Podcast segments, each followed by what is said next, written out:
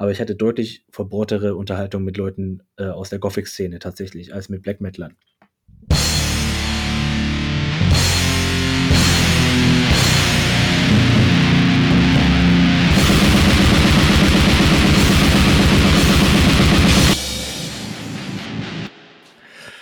Ja, es ist endlich mal wieder soweit. Äh, neuer Tag, neue Aufnahme, neues Glück. Wir haben uns mal wieder zusammengerauft und zusammengefunden, auch in diesen etwas unwirtlichen Zeiten. Das Wetter ist ja irgendwie zurzeit ein absoluter Graus. Irgendwie, weiß ich nicht. Ich bin gerade dabei, relativ kräftig Trübsal zu blasen. Ich weiß nicht, wie es meinen beiden Mitstreitern geht, aber es schlägt schon so ein bisschen aufs Gemüt. Aber ich glaube, da hat der eine oder andere auch seine eigene Ansicht zu den Dingen. Phil, hallo, wie geht's dir? Hi, ähm, ich möchte dir beipflichten, das Wetter ist einfach eine Katastrophe. Äh, ich bin auch, glaube ich, seit wann? Ich habe seit wann ich, eineinhalb Monaten, glaube ich, mein Fahrrad nicht mehr ausgepackt, weil es ja keinen Sinn macht, mit dem Fahrrad irgendwo hinzufahren, weil eine halbe Stunde später regnet es auf jeden Fall und dann haue ich mich auf die Fresse mit den Reifen. Ähm, dementsprechend, ich freue mich hier zu sein. Im Trockenen. Ja, im Trockenen. mit Bier, siehst du? Aber nicht ganz trocken. Im Trockenen nicht ganz trocken.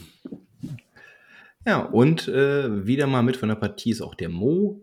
Hallo Mo, wie geht es dir? Hi, ja, mir geht's auch super. Ähm, also, im Gegensatz zu euch weiß ich, äh, dass der Februar in jedem Jahr scheiße ist, deswegen stelle ich mich schon entsprechend drauf ein. Ähm, ich bin auch die meiste Zeit im Trocknen und ich habe sogar äh, dieses schlechte Wetter jetzt mal endlich mal wieder genutzt, um ins Kino zu gehen letzte Woche. Wovon ich auch kurz erzählen möchte, denn ich war in dem Film The Sadness. Habt ihr davon gehört? Nein. Das ist, also ein, ähm, so ein, ich sag jetzt mal ein taiwanesischer Horror-Splatter, aber der Regisseur ist eigentlich ein Kanadier. Ähm, und Ach so, der, der soll so übertrieben schon wieder sein, ne? der ist auf jeden Fall echt geschmacklos und super geil. also, wir haben eigentlich nicht erwartet, dass der wirklich so übertrieben ekelhaft ist, aber er war es. Es sind auch tatsächlich Leute aus dem Kino rausgegangen. Wir waren eigentlich auch nur ganz wenige. Also der ganze Kinosaal war vielleicht voll mit, keine Ahnung, sechs oder acht Leuten. Kein Witz äh, war am Potsdamer Platz im Cinemax, glaube ich, heißt es da, oder? Ja, genau, Cinemax. Und Cinestar, Cinemax? ich glaube, Cinemax heißt es. Ist Cinestars, glaube ich, geschlossen worden oder so. Ich bin mir auch nicht so sicher. Jedenfalls ähm, war super geil, hat mega Spaß gemacht, zwei Stunden lang wirklich, also wirklich grenzüberschreitend geschmacklose Scheiße. Ähm, aber ganz coole, ich fand die Story eigentlich ganz geil und äh, ich meine, das ist ein bisschen so ein Zombie-mäßig ähm, alles, aber davon habe ich übrigens einen Eindruck, gibt es momentan super viel. Aber auf jeden Fall ähm, sehr gut, könnt ihr euch anschauen, falls ihr nicht äh, mit Zombie-Thriller, Splatter übersättigt seid. Und ich dachte auch tatsächlich an euch beide, weil irgendwie musste ich an die ähm, Eisregen-Folge denken, die wir gemeinsam hatten und habe es so im Hinterköpfchen abgespeichert, dass ihr solche Filme vielleicht irgendwie auch ganz geil finden könntet. Ja, voll gut unbedingt mal. Den Hinweis. Zombies on a Train war geil. Zombies on the Train? Nein, ich meine natürlich Train to Busan. Ah. ah, ja, genau. Muss, ja, ich, ja, ja. muss ich ganz ehrlich gestehen, habe ich äh, jetzt bis dato immer auf die lange Bank geschoben, wollte ich mir auch die ganze Zeit schon angucken, weil er so gute Kritiken bekommen hat. Ja, lohnt sich, lohnt sich weil man halt bei dem, gerade beim Zombie-Thema in den letzten Jahren doch so ein bisschen übersättigt ist. Es gibt so viele Serien rund um mhm. das Thema, es gibt so viele schlechte Filme rund um das Thema mittlerweile. Ähm, das ist, ja, darum ist man dann ein bisschen vorsichtiger und aber Train to Busan schon auf jeden Fall noch ganz, ganz groß auf der Liste und jetzt anscheinend ja auch noch The Sadness. Ich bin gespannt, Mo. Wenn der Kacke ist, dann mache ich dich persönlich dafür verantwortlich. Ja, das, das wird, also das kannst du gerne machen, aber die Verantwortung nehme ich voll auf mich. Also das, der wird dir ziemlich sicher gefallen. Also bin ich wirklich okay. ziemlich sicher sogar. Ja, das Gute bei ostasiatischen Zombie-Filmen ist einfach, dass sie ein bisschen was anders machen als dieses pure Klischee, das einfach in den amerikanischen Zombie-Filmen immer vorherrscht. Von daher äh, lohnt sich das, äh, ist ein bisschen Abwechslung zu diesem ausgelatschten Ding. Ja. Ich muss so echt überlegen, was der letzte gute amerikanische Zombie-Film war. Nicht Zombieland? War ganz witzig zumindest. Der, der erste war ganz lustig, das stimmt. Aber davor, Zwei habe ich nicht gesehen. Also, Ja, es ist schon ein bisschen was her, dass er ein guter war. Ich habe neulich World War Z gesehen. Der war natürlich von vorne bis hinten scheiße. Aber Ja. ich muss sagen, ich fand die Idee irgendwie ganz witzig am Ende. Ähm, wie sie sozusagen sich so eine Art von ja, Mimikry, Camouflage-Technik sozusagen ähm, ausdenken, um die Zombies dann irgendwie zu überlisten. Das fand ich irgendwie ganz nice. Also mehr will ich jetzt gar nicht verraten. Ähm, und natürlich gibt es eine legendäre Szene mit Brad Pitt am Cola-Automaten. Sau geil. Ansonsten absoluter Schrott. Ja, und wie gesagt, also, und auch Netflix ist irgendwie voll mit Zombie-Scheiß. Das ist unfassbar. Ja. ja. Und auch dort ist sehr vieles Mist. So, schön. Wir haben also die Zeit dazu genutzt, also zumindest Mo hat die Zeit dazu benutzt, mal wieder sich als Cineast zu outen, was ich ja sehr gut finde. Ich, mir fehlt das auch so ein bisschen, mal zu so dem einen oder anderen Highlight-Film ins Kino zu gehen. Mal gucken, ob man sich mal wieder dazu aufraffen kann, beziehungsweise auch mal wie die Zeit dazu hat. Ähm, Heute haben wir eine quasi unvorbereitete Folge. Wir werden heute mal wieder eine von unseren Losfolgen machen. Ne? Wie Stand-Up-Comedy, spontane Stand-Up-Comedy, bloß nicht lustig. Ähm, Genau so. dafür haben wir, dafür haben wir äh, bei meiner bezaubernden Frau wieder Themen eingereicht. Die hat sich auch als Losfee verdingt. Und äh, ich bin gespannt, über was für ein Thema wir heute reden werden. Ähm, ich bin ein bisschen skeptisch, aber wir werden sehen. Äh, ich werde jetzt den Zettel öffnen. Uh. Wir werden sehen. Betrug ist weiterhin nicht ausgeschlossen, Ja, wie äh, in jeder Folge. ja. Ich kann es nicht lesen. Oh. Dogman im Black Metal. Dogman im Black Metal. hat sich denn das Thema ausgesucht? ja, okay. Ich muss mich outen. Das war ich. ah, das Thema habe ich mir auch nicht für heute gewünscht, angesichts dessen, dass ich um drei Uhr morgens schon aufstehen musste. Ähm, ja, warum habe ich das Thema gewählt? Das klingt jetzt ein bisschen sperrig, aber ähm, ich meine, im Prinzip ist es so ein Thema, da kann man, glaube ich, immer drüber sprechen und ich glaube, wir haben uns auch schon öfter darüber ausgetauscht. Insofern bin ich jetzt mal gespannt. Das wird, glaube ich, eine ganz lustige Diskussion. Ähm, mir geht es eigentlich im Prinzip darum, ähm, mal so ein bisschen drüber zu sprechen. Also mein Eindruck ist, wir, fangen wir mal anders an. Mein Eindruck ist, dass gerade im Black Metal, anders als im Death Metal, Grindcore, ähm, Doom Metal, whatever, andere Extrem Metal Spielarten, im Black Metal sind irgendwie Dogmen extrem stark. Also ähm, Ideale werden da irgendwie sehr hoch gehalten. Ähm, eine bestimmte Attitüde wird sehr stark gepflegt. Es wird sehr stark darauf geachtet, sich selbst zu definieren als Black Metaler und sich von anderen abzugrenzen. Und ähm, es gibt auch sehr viel Etikette und, und irgendwie Sachen, die man macht und Sachen, die man nicht macht. Und das finde ich halt irgendwie auch gerade deshalb immer so witzig, weil für mich ist eigentlich Black Metal der Inbegriff der, des Freigeisttums, sage ich jetzt mal. Ja? Also Black Metal, wir hatten das ja in vielen Folgen schon.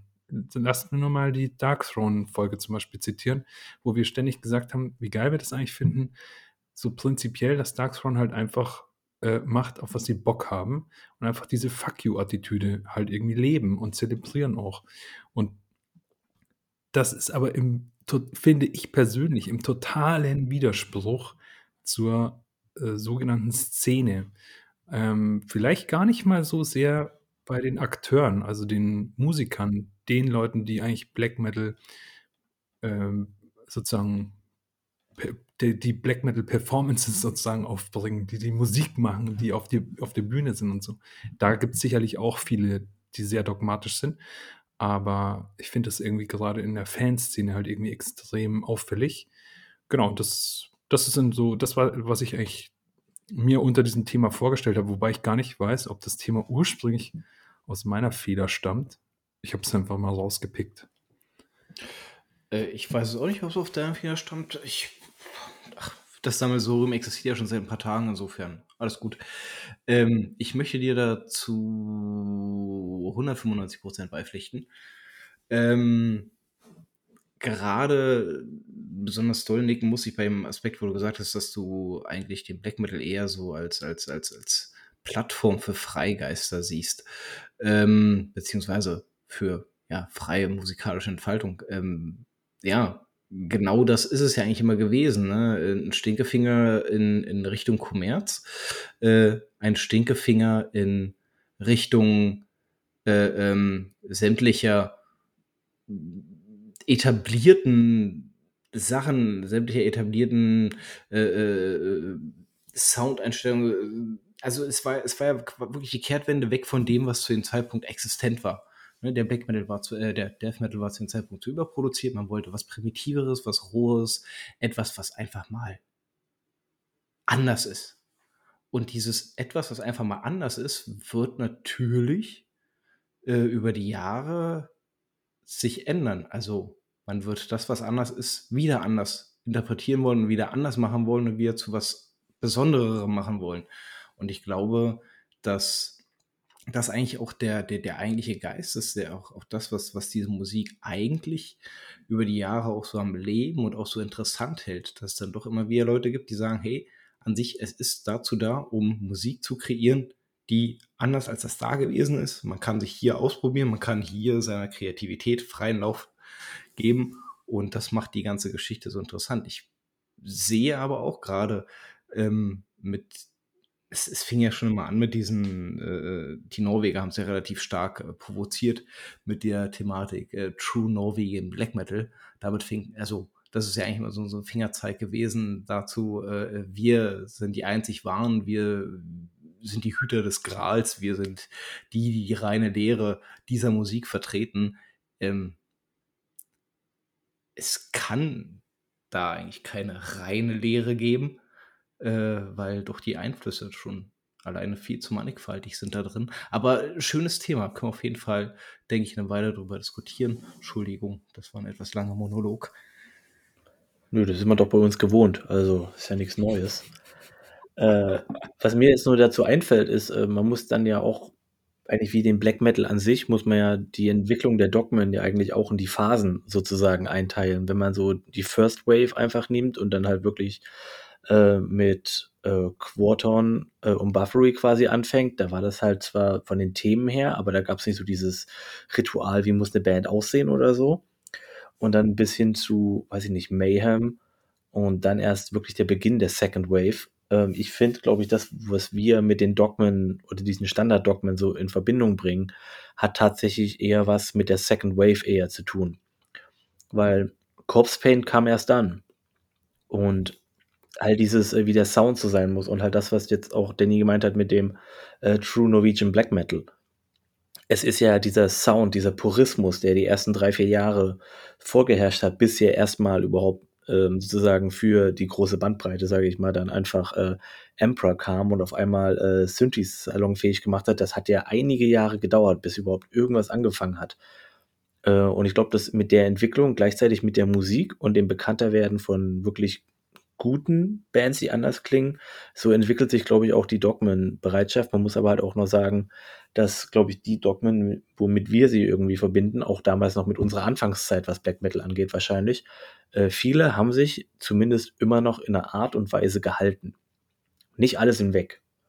Äh, vieles gibt immer noch, äh, worüber man damals Späße gemacht hat, die kann man jetzt immer noch aufziehen, aber es hat sich alles ein bisschen aufgelöst auf jeden Fall. Aber ähm, ja, generell, also Dogmen kann man ja auch ein bisschen wie Klischees und Stereotype so ein bisschen auch sehen in der, in der Hinsicht.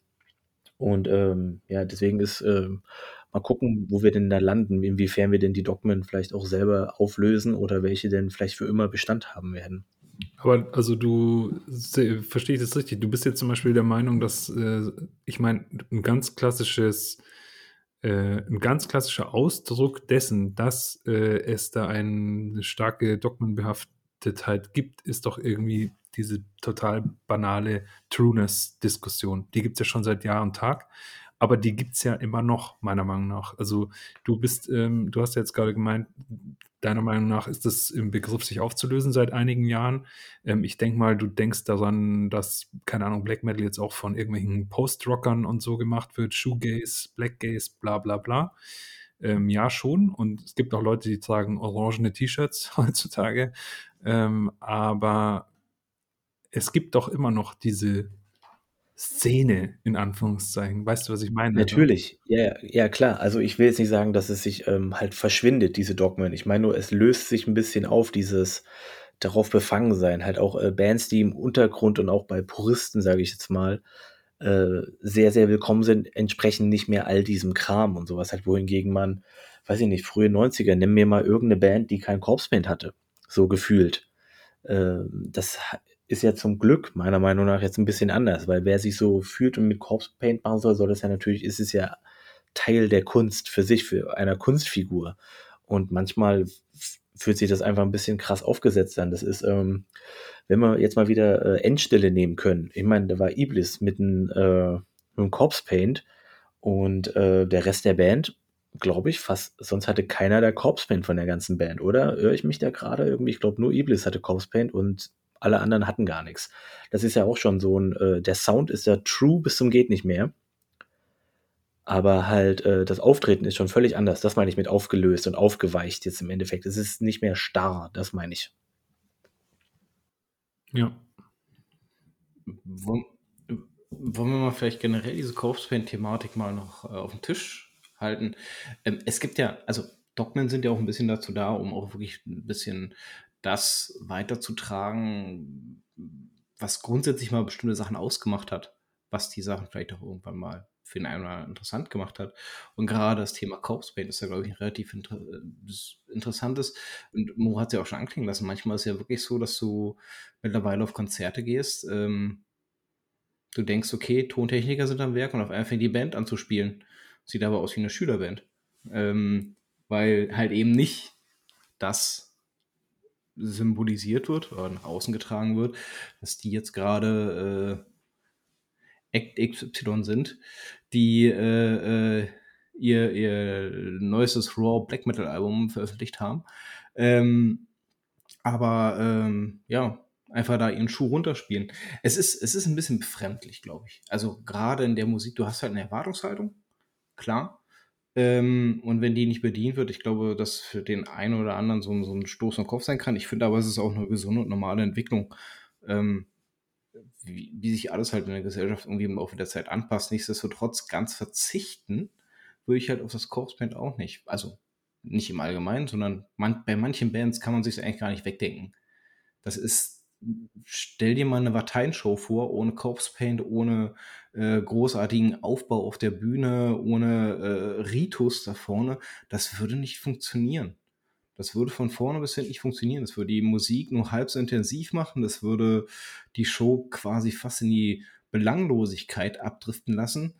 Ähm, bei anderen Bands, nehmen wir das jüngste Beispiel, was wir hatten, der Weg einer Freiheit. Ähm, vom Kern her eher immer noch eine Black Metal Band. Ähm, aber die haben es nicht nötig. Also äh, auch gerade, weil sie ja wirklich für, für, für die moderne Seite dieser Musik stehen, wie kaum eine zweite Band aus unseren Landen, ähm, finde ich, sie haben es nicht nötig, weil ihre Musik auch eine ganz, ganz andere äh, Ausstrahlung hat, eine ganz, ganz andere äh, Attitüde. Es geht nicht um so viel Finsternis wie möglich, sondern da ist Schwermut drin, aber ist auch immer Hoffnung mit drin. Und gerade bei solchen Thematiken, die auch musikalisch so getragen werden, brauche ich persönlich zumindest nicht zwangsläufig eine Band, die vorne auf der Bühne steht und das Ganze durch teilweise sogar sehr, sehr peinliche äh, Kriegsbemalung äh, untermalen kann oder untermalen muss.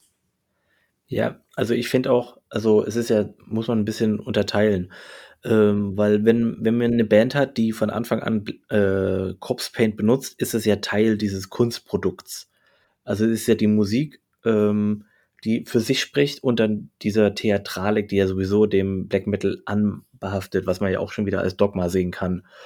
Ähm, es ist Teil davon und äh, es ist so ein bisschen dieses typische Ding, man ist gewöhnt bei manchen Bands daran, die haben halt Corpse Paint und dann auf einmal, wenn sie es nicht haben würden, ist es so, hä, das kann ich mir gar nicht vorstellen. So ist es mit Vatein, da hast du recht.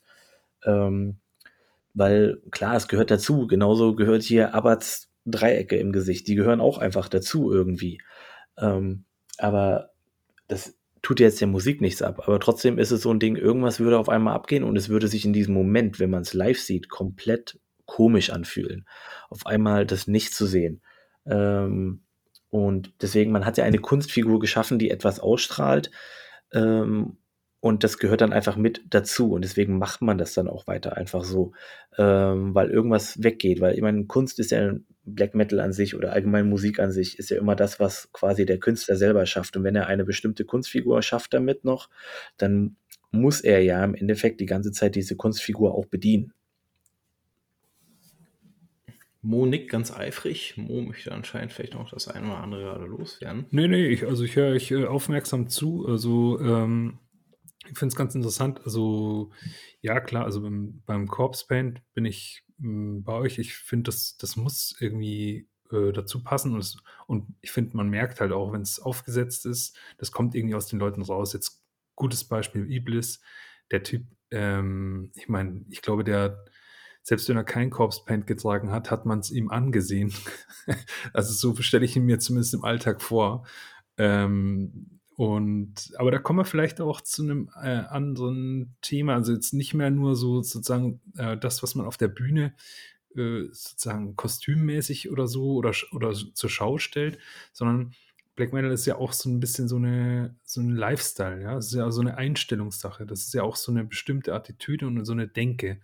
Und Iblis beispielsweise, also ich könnte mir gut vorstellen, dass der auch im Privaten ähm, dass man ihm abnimmt, dass er ein True Black Metaler ist. Also ich glaube, der hatte, die Band hatte wahrscheinlich keine einfache Zeit auch mit ihm. Ich weiß es aber nicht, aber ich meine, am Ende ist er rausgeworfen worden. Ähm, kein Plan, warum. Hintergründe sind mir ehrlich gesagt auch egal, aber. Scheint aber deine These zu stützen. Ja. ähm, und auch da gibt es eben so, ich meine, was mit Dogman, das sind, meine ich so, hm, ich, irgendwie habe ich immer den Eindruck, wie gesagt, es gibt so ein extrem starkes Definitionsbedürfnis, also ein sehr starkes, ähm, es gibt einfach sehr starke Meinungen und die sind oftmals einfach sozusagen gegen Mainstream, ja klar, aber die sind dann auch so eisenhart und, und auch indiskutabel und, ähm, und das finde ich auch irgendwie immer ein bisschen schwierig. Also ich hatte, um ehrlich zu sein, ähm, mit Death Metalern, Grindcore-Hörern und was weiß ich nicht alles, glaube ich, freiere und offenere Diskussionen als mit echten Black Metalern, weil echte Black Metaler sind einfach super schwierig. Die sind einfach so eingefahren, ähm, oftmals sind so überzeugt von dem, was sie sozusagen, mh, mm, was, was ihren Lebensstil angeht, was ihre Meinung angeht, welche Band gut ist und welche nicht und so. Ähm, ich weiß nicht, wie seht ihr das? Also ich finde, das ist ja halt auch ein typisches Klischee. Ähm, was halt immer schon mit bei Black Metal mitgetragen wurde. Das ist halt, ähm, ja, Black Metaler hören nur die Musik und alles, äh, hören nur Black Metal. Es ist ja auch ein bisschen die Natur der Musik. Äh, Black Metal ist im Extremgenre für mich schon eine so, die noch am wenigsten vom, wirklich nur von der Basis her, am wenigsten Durchmischung mit anderen äh, hat, weil also klar, okay, Trash, Trash und Black geht irgendwie, aber halt Death hat mehr mit Grind zu tun oder Death hat mehr mit Fresh oder so anzu, vielleicht noch mal ein bisschen mit sich zu tun, auch von der Stimme her. Äh, Black Metal wollte sich ja immer abheben von diesem Kram. Sie wollten ja immer anders sein. Und ich glaube, daher rührt einfach nur dieses äh, ganze Ding irgendwie. Und ich meine, ich kenne auch viele Leute aus der ganzen Zeit über die Jahre hinweg, die ja wirklich fast nur Black Metal gehört haben. Nichts anderes. Gut, man mag das jetzt unter dem Podcast nicht anhören, aber wir hören auch andere Dinge als Black Metal. Ähm, ähm, es ist halt oftmals so, es wird immer so dieses Klischee des verbohrten Black Metalers irgendwie, ähm, das wird immer so gemalt. Ob das jetzt wirklich der Wahrheit entspricht, weiß man nicht immer hundertprozentig, aber ich weiß, was du meinst mit dieser, ja, manchmal kommt man irgendwie bei den Unterhaltungen nicht weiter, weil es irgendwie so verbohrt ist. Man wird, wird soll man jetzt nicht alle Leute über einen Kamm scheren dabei. Ähm, ich hatte meiner Meinung nach, um jetzt nicht auch wieder Richtung Klischees abzuschwingen und auch Leute äh, über einen Kamm zu scheren. Aber ich hatte deutlich verbohrtere Unterhaltung mit Leuten äh, aus der Gothic-Szene tatsächlich, als mit Black Metalern. Gut, das sind ja nochmal ganz andere Kaliber. ja. Ja, aber diesen Schlag Mensch, den Modo erwähnt hat, den trifft man ja trotzdem ab und zu mal an. Ich habe auch schon zwei, drei solche Leute kennengelernt und auch gerade, wenn man mal so äh, äh, ab und zu mal in, in manchen Foren liest, sei es von irgendwelchen äh, äh, Metal-Online-Seiten oder sonstiges, wo sich Leute dann zu bestimmten Alben auslassen oder sowas, man sieht schon, dass es da den einen oder anderen sehr, sehr verboten gibt, wo dann schon Stein des Anstoßes ist, dass eine Band von einem Underground-Label zu einem ja, noch nicht mal äh, irgendwie großem Label, sondern einfach bloß ein etwas größerem Label gewechselt ist, dann wird ihnen schon mal schon äh, Ausverkauf unterworfen und äh, sind ja nicht mehr true und hier und da und da. Finde ich, ja, weiß ich nicht, das ist, das ist, das ist halt dieses, dieses möchte gern elitäre Aufrechterhalten. Quatsch von vorne bis hinten. Am Ende des Tages äh, die Band selber entscheidet, was für sie der beste Weg ist. Und wenn sie halt der Meinung ist, dass durch ein bestimmtes Label besser vertreten wird, ihre Interessen besser vertreten werden und sie auch als Künstler dadurch besser wahrgenommen werden können, ey, so what?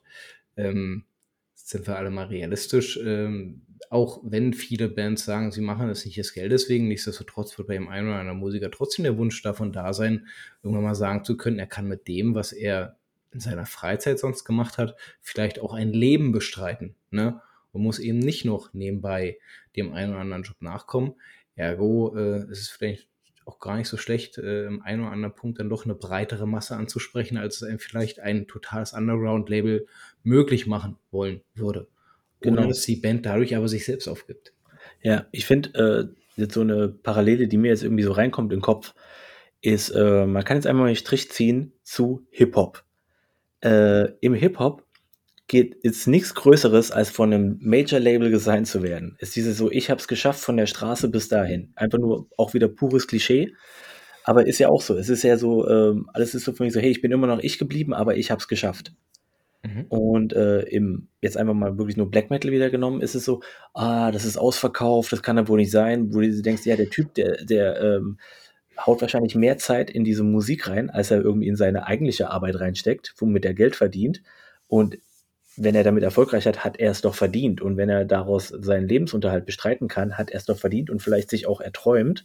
Und er hat wahrscheinlich sehr, sehr hart dafür gearbeitet. Und in einem Genre wird das halt unglaublich gefeiert.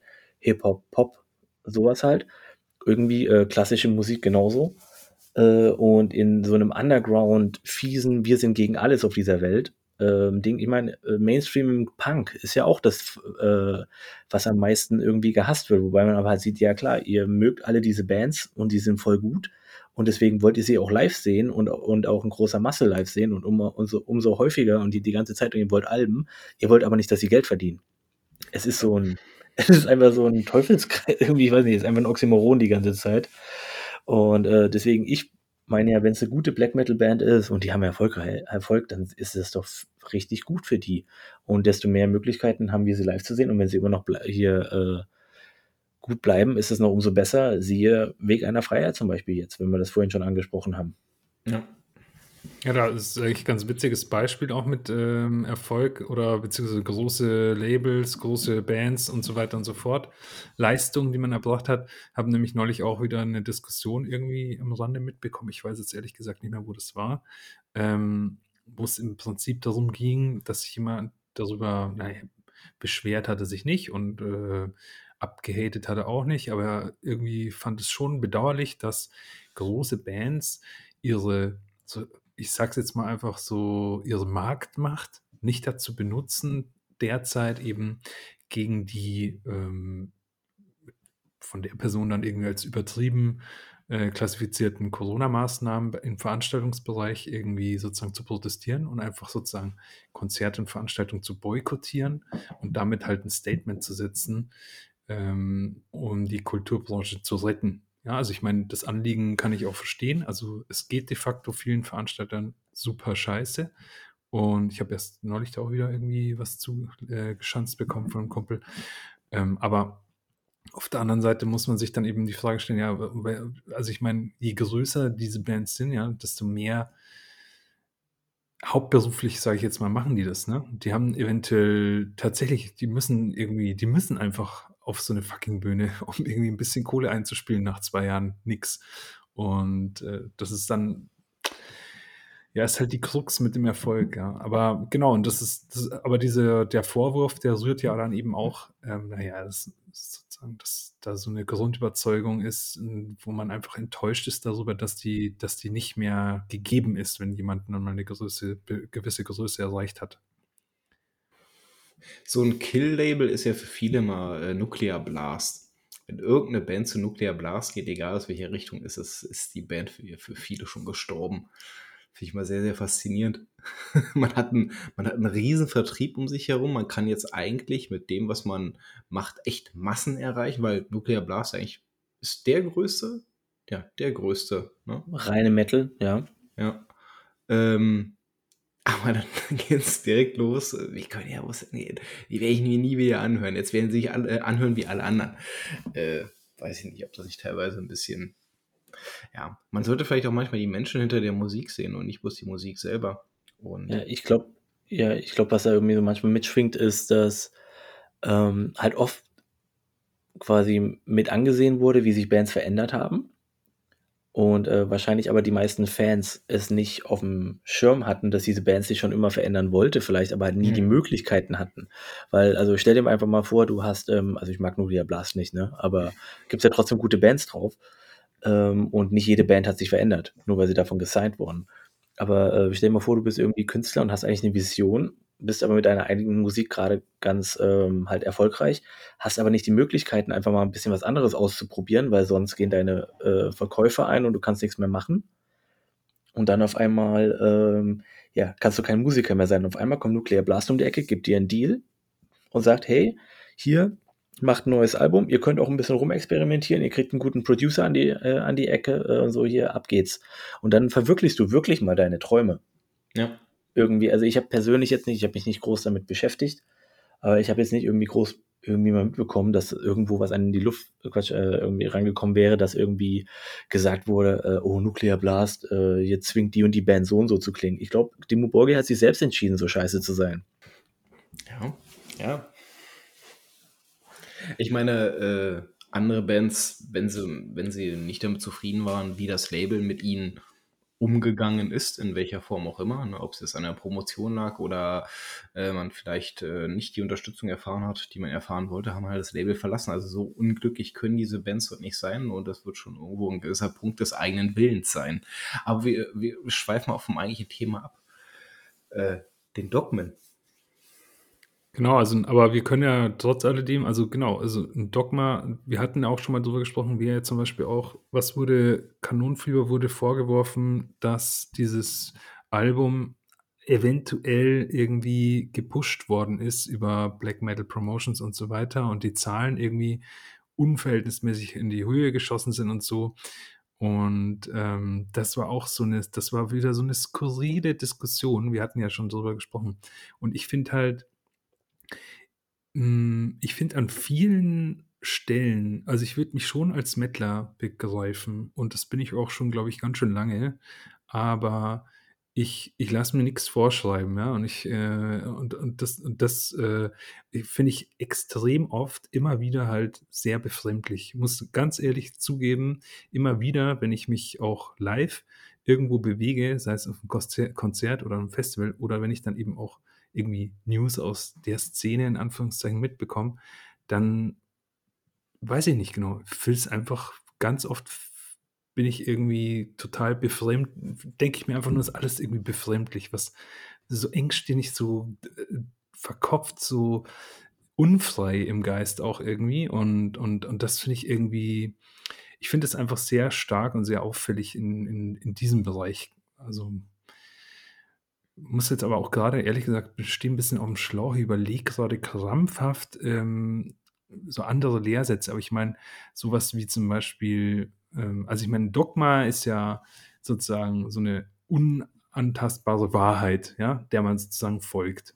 Und das wäre ja natürlich äh, der Satanismus dann irgendwie äh, im, im, im Early Black Metal und so. Aber ich meine, das Thema ist ja wirklich mehr als ausgelutscht. Aber fällt euch dann irgendwie was Aktuelles ein, wo ihr sagt, ja, das ist immer noch so, ein, so eine komische, äh, so, ein, so ein unantastbares Faktum, das, das ist das nicht wegzurücken. Das, dem, und dem folgen die Leute aus dem harten Kern auf jeden Fall sozusagen.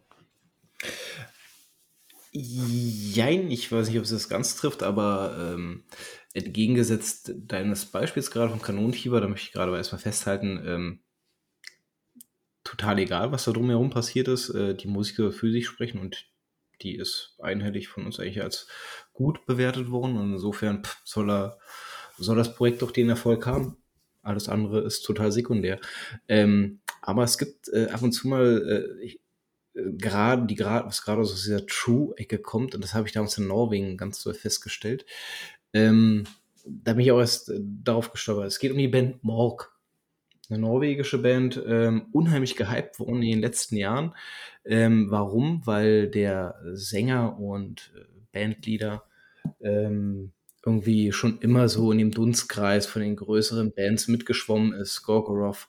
Ähm, dann ist er anscheinend mit Gal auch noch ganz dicke und hier und da und da und so kam es, dass das erste Album, was von ihm kam, so als der nächste große Scheiß äh, angekündigt wurde. Das Album wurde gehypt ohne Ende.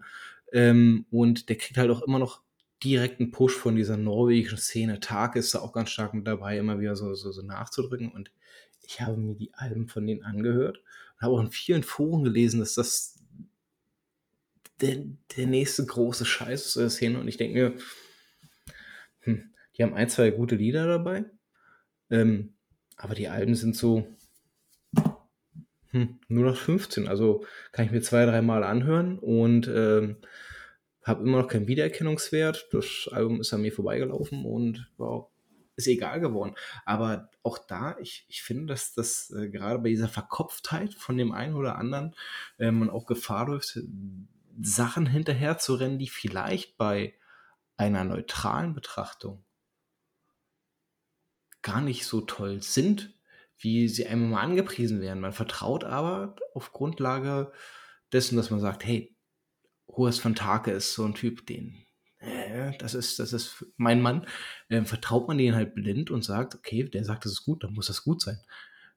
Ich möchte doch nicht wissen, wie viele schon versucht haben, über äh, Fenris Presents oder sonstiges äh, zusätzlichen Ruhm zu erlangen, weil, weil sie halt genau wissen, dass es funktioniert und dann ist da ja Scheiß mit dabei. Ähm, ich glaube, das ist auch so ein bisschen so eine, so eine Sache, die daraus erwächst, aber auch nichts Positives eigentlich. Aber Phil wollte sich gerade noch kurz äußern, Entschuldigung. Also, nee, also ich muss sagen, das ist ja, es ist ja ähm, so ein bisschen in jedem Genre so, dass du ja, äh, also nicht nur bei Musik, auch bei Film oder so, was weiß ich nicht, irgendwie bei eigentlich, ach, keine Ahnung, überall auf der Welt. Äh, ich nenne es jetzt einfach mal, ja genau, ich nenne es jetzt einfach mal Vetternwirtschaft. Ähm, jemand macht mit jemandem was zusammen, man kennt sich gut, ähm, vielleicht mag man die Musik jetzt nicht mal so irgendwie, aber man ist so, hey, wir sind Norweger, komm hier, wir machen das zusammen und dann pushe ich dich ein bisschen oder so, jetzt mal ganz übertrieben gesagt. Ähm, und dann ist es halt raus und dann irgendwie, keine Ahnung, ich meine, vielleicht sind die halt gute Freunde, dann ist halt Hörst auf dem Album dabei, dann ist vielleicht noch, ähm, keine Ahnung, äh, irgendein anderer von den Dösbaddeln ähm, irgendwie halt dabei und äh, hier, dann haben sie halt irgendwie Spaß dran irgendwie und dann, klar, unterstützt mich unterstützt man sich dann. Das ist bei Filmen so, das ist bei allen anderen Musikrichtungen irgendwie so. Und äh, ich glaube, man erwischt sich selber auch ein bisschen daran, dann immer so, oh ja, voll cool. So, äh, wenn man einfach nur irgendeinen Metal-Review irgendwo sieht, oh, guck mal, schon wieder so eine super Band. Irgendwie so aus, heraus, so der Typ mit dem und das mit dem und sowas halt. Und dann denkst du so, oh ja, muss gut klingen. Hörst rein, denkst du so, boah, also hier, das ist so ein bisschen wie Dream Theater of Ecstasy. Ähm, weißt du, so, alle sind richtig gut an ihren, an ihren Instrumenten, aber es passt nichts zusammen, so ungefähr. Ähm, genau, ich glaube, man hat, man hat, man läuft da so ein bisschen in Gefahr, dieses, äh, ich weiß nicht, ob man es überhaupt als Dogma nennen kann oder so. Aber jemand macht was mit, äh, mit, mit, äh, mit jemandem Berühmten zusammen oder jemand kommt aus dem und dem Land und macht automatisch irgendwas, was besser ist. Ja, wie gesagt, also ein Dogma ist halt äh, eine unhinterfragte Wahrheit. Also Black Metal darf nicht Mainstream sein. Black Metal Musiker dürfen sich nicht der Regierung anbiedern oder den Regierungsmaßnahmen. Black Metal Fans dürfen nicht, weiß ich nicht, jetzt mittlerweile dürfen sie orangene T-Shirts tragen. Ähm, äh, wisst ihr, was ich meine? Also äh, man muss äh, äh als Black Metal Fan oder generell als Metal Fan trinkt man selbstverständlich Alkohol oder naja, obwohl beim Black Metal gerade gibt es ja auch einige, die das eben wiederum nicht tun. Ist vielleicht auch gar nicht so schlecht.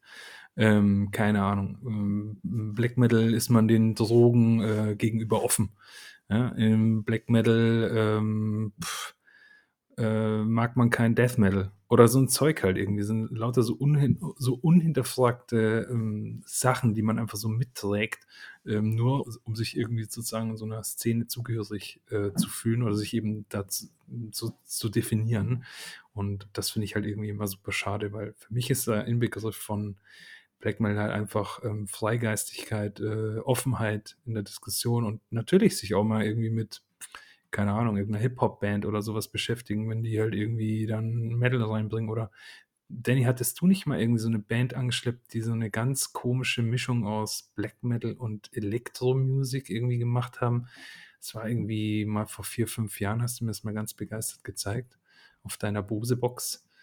Ähm, ja, weißt du, so, so ein Zeug. Also, und das gefällt mir eigentlich total gut an gerade den Leuten, die heutzutage, würde ich jetzt mal sagen, nicht als ähm, True Black Metal definiert werden können. Gerade solche Leute wie Weg einer Freiheit oder wie Death Heaven oder, oder sowas. Ähm, Leute, die sozusagen diese Dogmen wieder aufbrechen und einfach irgendwie sich Teile aus dem Black Metal, dem musikalischen rausnehmen und selber was damit machen und drauf scheißen, wer was wie wo sagt, sondern sie machen einfach, was sie Bock haben. Und das finde ich halt sehr cool und und es gibt ja, es gibt ja super viel Experimentierfreudigkeit, gerade im Black Metal. Gerade da. Ja, Aber das sind halt genau. witzigerweise gerade nicht die Leute, die eben true sind, die mich halt irgendwie dann nicht langweilen, aber wo ich mir immer denke, ist eigentlich schade, ja. Also da wäre viel mehr möglich, auch bei, weil viele True Metal Bands sind absolut fähige Leute, mega geile Musiker, helle Köpfchen und so. Ey, die müssten sich bloß mal irgendwie aus ihren Schuhen raustrauen. Ja, da kann man ja aber halt ein paar Beispiele halt einfach nur bringen, mit denen hier äh, die Bands, die halt quasi die Ketten gesprengt haben, raus sind aus diesem Wir sind true, wir sind so, wir haben diesen Sound.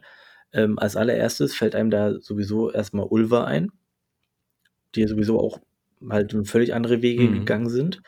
Dann, äh, man kann rein theoretisch jetzt auch einfach noch, äh, man könnte noch das dicke B dazu nehmen, äh, der, äh, ja gut, die Synthi-Alben halt, ne? Knast dann sind die Alben Ähm, aufgenommen hat, ja, ja, ja, genau, ja, weil die, weil die Gitarre nicht arisch genug ist. Ähm, das ist so, Zitat, ne? Auch Ähm, recht freigeistig. ja, ja, genau. Ja, ja, der Yamaha Synthesizer war deutlich äh, arischer. Ja. Ähm, gut. Äh, ja, sorry, jetzt habe ich mich komplett verloren in dem Ding. Aber halt so dieses Ding, oder zum Beispiel, was mir noch einfällt, ist zum Beispiel äh, The Covenant. Also am Anfang, glaube ich, nur Covenant und dann wegen Rechtsstreit mussten sie sich äh, The Covenant nennen, die ja eigentlich eins zu eins am Anfang geklungen haben wie eine Kopie von Dimmu Borgir und dann einfach mit Animatronic angekommen sind und halt so voll dieses so leicht anindustrialisierte, elektroige, äh, also ja, Album Anfang der 2000er gemacht haben. Und ich finde, Animatronic ist ein super geiles Album. Äh, und danach hat die Weiterentwicklung dazu noch, was kaum noch was mit äh, Black Metal zu tun hat, ist Seti danach. Und ähm, ich mag die ganzen Alben total. Und ähm, man muss sagen, dass sie halt für Animatronic total gefeiert wurden. Und Ulva wurde für seine Weiterentwicklung ja auch sehr gefeiert. Jetzt nicht direkt nur im Black Metal. Als die Leute sich dran gewöhnt haben, okay, haben sie gemerkt, ach ja doch, okay, das kann ja doch ganz cool sein. Ähm, und es gibt immer wieder diese Beispiele von irgendwelchen Bands, die tatsächlich sich äh, im Ambient oder sowas. halt- Das ist so eine Be äh, Beobachtung, die ich so habe. Viele gehen so Richtung Ambient Mhm. irgendwie oder halt auch ein bisschen äh, bauen was Elektronisches ein. Ähm, es ist tatsächlich der Wille da, eigentlich auch was zu machen. Und es wird meiner Meinung nach immer mehr akzeptiert, auf jeden Fall. Oder wurde irgendwie doch mehr akzeptiert, als man sich hätte denken können. Und tatsächlich, man hat gemerkt, wie die Leute einfach auf diese Engstirnigkeit dann geschissen haben. Was bei mir so ein bisschen die These mal aufwirft, ist eigentlich die Engstirnigkeit der Fans nicht eigentlich gegenüber den Bands recht unfair? Einfach weil man sie in ein Korsett versucht reinzupressen, ähm, dass sie die Band quasi kaum noch verändern kann und somit selbst auch gar nicht vielleicht irgendwann mal den Erfolg haben kann, weil sie aus diesem Korsett ausgebrochen sind, den sie hätten haben können. Mir fällt jetzt beim Nachdenken mal keine einzige Band ein, die immer stringent bei ihrem Sound geblieben ist, so wie die Fans der Anfangstage ihn geliebt haben und ihn auch immer weitergetragen hat, die dann irgendwann mal als zu der Riesenband geworden ist. Jede Band, die irgendwie mal halbwegs erfolgreicher geworden ist, out of the box von, von Erfolgreichsein her, hat irgendwelche Veränderungen durchlaufen, die mit dem eigentlichen grundlegenden äh, äh, äh der Band nicht mehr allzu viel zu tun hatten für mich immer ein Paradebeispiel der letzten Jahre, was auch viele kennen, Behemoth. Die als Black Metal Band angefangen haben, dort den einen oder anderen Achtungserfolg hatten, eigentlich die größte Achtung innerhalb der Extremszene erfahren haben über ihre Death Metal Phase hinweg äh, und jetzt mit ihren letzten zwei Alben auch, was die breiten Massen anbelangt, halt unheimlich erfolgreich geworden sind. Aber warum? Weil sie sich jedes Mal verändert haben weil sie jedes Mal das Genre, das sie in dem Fall bedient haben, irgendwie um Nuancen erweitert haben, die Puristen sofort vor den Kopf gestoßen haben, ähm, sind aber derzeit so erfolgreich wie kaum eine andere Band innerhalb des Extremsektors. Ja, ähm, ja Phil? Nee, äh, man muss sagen, es gibt kaum einen, der so satanistisch und antichristlich ist wie Nergal. Ja. Also, der, also, der lebt ja die Attitüde von Black Metal immer noch vollends durch. Und wenn man sich halt Nergal, Mo hat anfangs von unserer Podcast-Reihe sehr immer vom Instagram geschwärmt von Nergal. Im Endeffekt so hier, äh, er ist halt der Beweis dafür, dass er einfach keinen Fick auf irgendwas gibt. Also, das ist äh, unglaublich das, irgendwie. Und das ist für mich mehr Black Metal als jemand, der sich irgendwo bei sich zu Hause in seinem Keller einschließt, dort mit äh, äh einem alten schäbigen Mikrofon, einem Tape-Recorder äh, versucht, irgendwelche Gitarrenspuren aufzunehmen, die er nochmal dreimal durch die Waschmaschine zu jagen und danach bei Mama sich an den Tisch setzt, äh, um die von Mama bezahlte gekochte Kartoffelsuppe zu essen, damit er irgendwas im Magen bekommt. Geschichten also, aus der Jugend von Danny.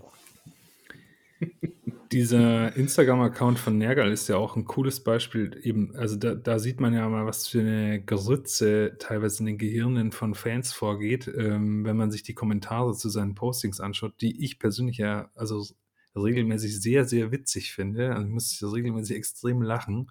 Und ja, der ist tatsächlich irgendwie sehr freigeistig. Und ähm, also ich sag mal so, ich sag, er ist ein eigenständiger Denker.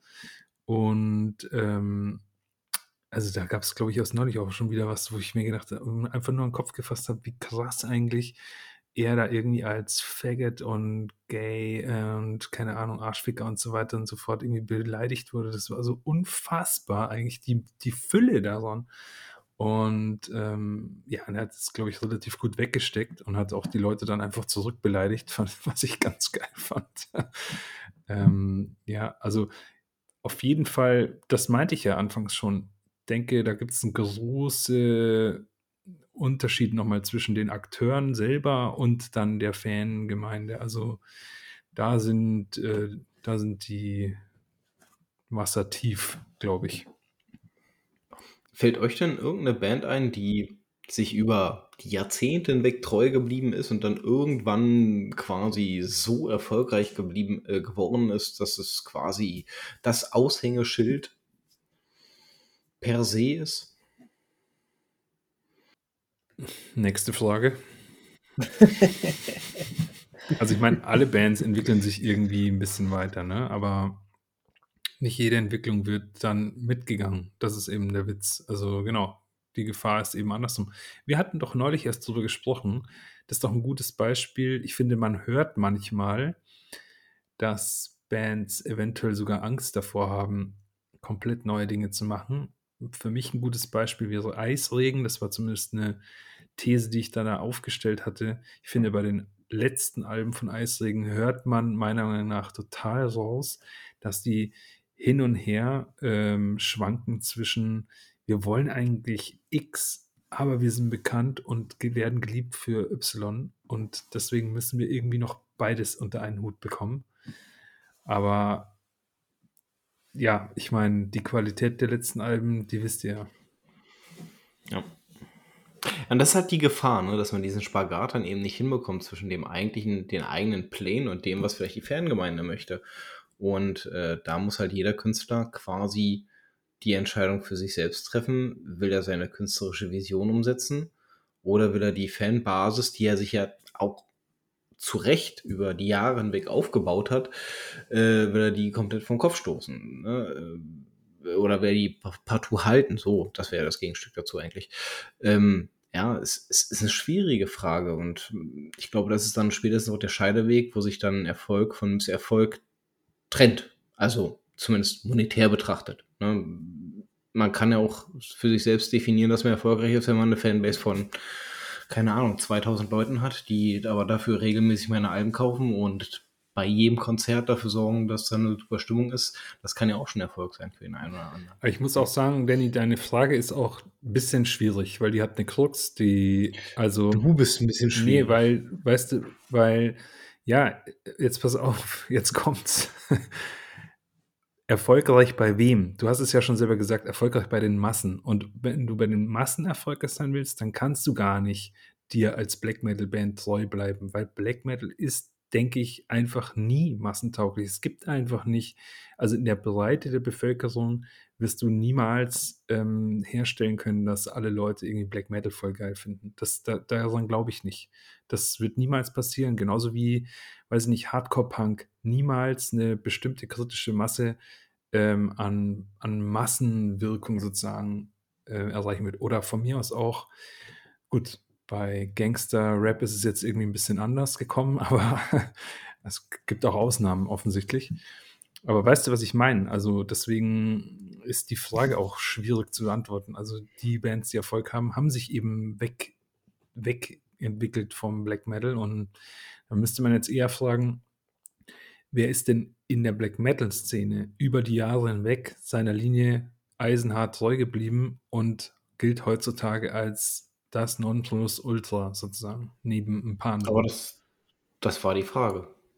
Ach so, aber dann, aber dann gehört ja Behemoth zum Beispiel gar nicht dazu, weil die sind ja. Ähm, ja, ja okay, gut. Aber dann haben wir uns irgendwie falsch verstanden. Ja. Aber weiß ich trotzdem keine Antwort drauf, ehrlich gesagt. Also ich bin ja auch niemand, nee, ich bin ja auch niemand aus der Szene. Ja, weil wenn man halt so wirklich diese größten Bands der Szene sieht, sind das alles die alten Helden und die haben entweder irgendwann aufgehört, Musik zu machen oder werden einfach nur gefeiert für den alten Kram und der neue Kram ist nicht so geil, siehe Mayhem. Ähm, oder halt zum Beispiel Emperor zum Beispiel. Ähm, vier Alben, dann haben sie sich aufgelöst aufgrund von allerlei Dingen irgendwie, aber wahrscheinlich halt auch, äh, ich meine, verstehen tun sie sich ja anscheinend noch, weil sonst würden sie nicht seit Dauer, seit Ewigkeiten wieder zusammen Auftritte machen, aber keine Alben rausbringen. Ähm, das ist ja so oft das Ding, keine Ahnung. Vielleicht siehst du einfach, dass deine Kreativität weg ist, dann hörst, dann, äh, hörst du einfach auf. Ähm, und ansonsten, weiß ich nicht, der Großteil hat sich einfach verändert. Im Endeffekt Satyricon, die ja, also all die Bands, die ich jetzt genannt habe, die gelten ja nicht mehr als die Speerspitze des Black Metal heute. Hm. Zwar halt äh, historisch gesehen auf jeden Fall, aber halt nicht äh, für das, was man jetzt irgendwie anführen würde über die letzten zehn Jahre, weil äh, von denen würde man jetzt kein Album irgendwie vorbringen und sagen so, oh ja, das ist das beste Album der letzten 15 Jahre. Oder so ist es ja, äh, weil die meisten ja auch keins gemacht haben in der Zeit oder halt ja. irgendwie wirklich nur Scheiße gemacht haben. Ähm, Deswegen ist es schwierig, ähm, ich glaube, wirklich Major Erfolg zu haben mit Black Metal ist, wie Mo es sagt, unglaublich schwer und sich wirklich lange auf einem Niveau zu halten. Und ähm, alle, alle müssen sich weiterentwickeln. Je, auch egal wie klein die Schritte sind, aber jede Band, jede Black Metal Band, die dir irgendwie einfällt, hat sich irgendwann mal ein bisschen entfernt von ihrem Original-Sound, weil es irgendwann einfach nicht mehr weitergeht. Und wenn ich mir jetzt einfach mal Endstille angucke, ähm, weiß nicht, das ist halt auch einfach nur langweilig irgendwie. Mhm. Also ganz ehrlich, das war halt einfach mal alles geiler und irgendwie ist dann, also irgendwann ist das Gas raus. Jetzt nicht beim Drummer, aber halt insgesamt. Ja, oder zum Beispiel, ähm, also Nocte Obducta, die ersten Alben und der Peak, den ich bei äh, Nectar sehe, ähm, bis dahin war ein weiter Weg und eine stete Fortentwicklung. Dann hatten sie einen Turn, also ich sag mal nichts über die Zwischendrin-Alben, aber auf einmal so ein Turn zurück, äh, finde ich ein bisschen oldschooligere Sachen. Und die sind alle super gut, keine Frage, aber sie sind halt doch irgendwie auch im Vergleich zu diesem Peak, den die mal hatten und das Standing, das sie zu dieser Zeit hatten, als diese Alben gerade ähm, sozusagen aktuell waren und so, finde ich ein bisschen zurückgefallen. Ja? Und jetzt, ich möchte nicht sagen ins Belanglose, aber ich hoffe, ihr wisst, was ich meine, ne? Also und vielleicht ist es auch einfach so. Vielleicht sind solche Erfolgskurven halt immer irgendwie sinusförmig und es gibt dann immer wieder ein Tal. Also, ähm aber das ist jetzt schon wieder nichts mit Dogmen. Vielleicht haben wir einfach keinen Bock auf dieses Thema. Nee, weiß ich nicht. Guck mal, was willst du denn, guck mal, mit Dogmen? Was, ist, was kann man noch, als, also ein Dogma, was mir vorhin eingefallen ist, zum Beispiel einfach so, Black Metal muss schnell sein. Oder? Also Black Metal muss, also wenn nicht hier, wenn du nicht nach fünf Sekunden einen Blastbeat hast, machst du das Ding aus.